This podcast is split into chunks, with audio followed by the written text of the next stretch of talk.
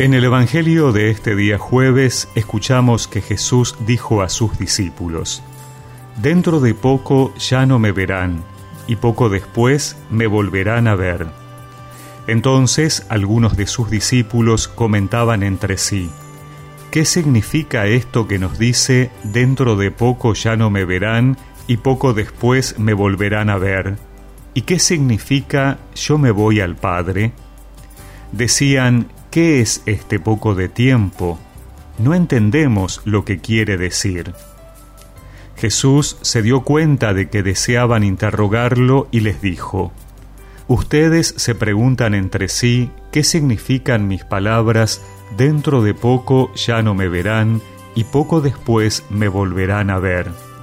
Les aseguro que ustedes van a llorar y se van a lamentar. El mundo, en cambio, se alegrará Ustedes estarán tristes, pero esa tristeza se convertirá en gozo.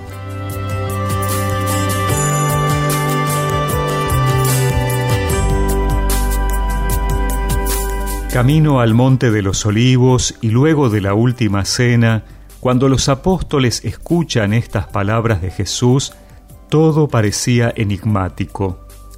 Él les había anticipado que el Hijo del Hombre debía morir y resucitar al tercer día, sin embargo, todavía todo es misterioso.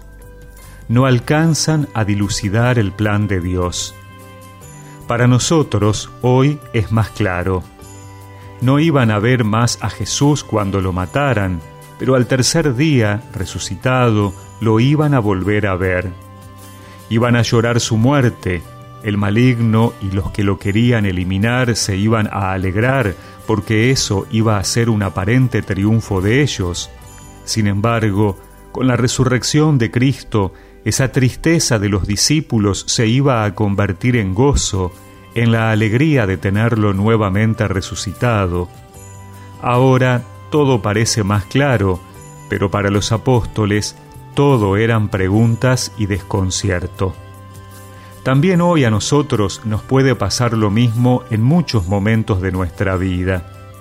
Nos suceden cosas y no alcanzamos a comprender por qué. Nos preguntamos cuál es el plan de Dios sobre nuestras vidas. Le preguntamos a Dios por qué nos pasa esto o aquello. A veces es necesario que algunas cosas ocurran para que otras sucedan. A veces se llega a la alegría pasando por la experiencia de las lágrimas o del esfuerzo. Necesitamos renovar nuestra confianza en Dios para no entrar en la desesperación o el desasosiego. Esa confianza nos mantendrá firmes en los momentos de dificultad, sabiendo que Dios es el único capaz de sacar algo bueno de algo malo, convencidos de que con Dios las lágrimas se pueden transformar en alegría. Su presencia se siente como un ángel volando va y yo me dejo abrazar. Cada día me levanto y mi amor por ti crece más y yo en ti esperaré y aunque el cielo se haga pedazos nada me hará cambiar esto que siento yo por ti.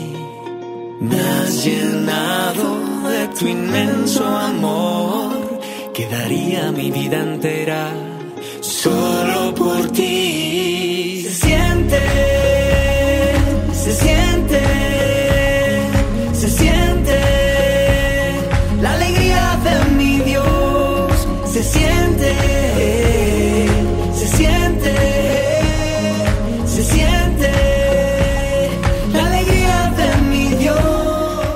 Y recemos juntos esta oración.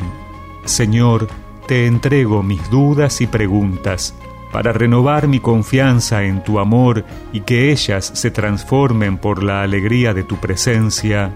Amén. Y que la bendición de Dios Todopoderoso, del Padre, del Hijo y del Espíritu Santo los acompañe siempre.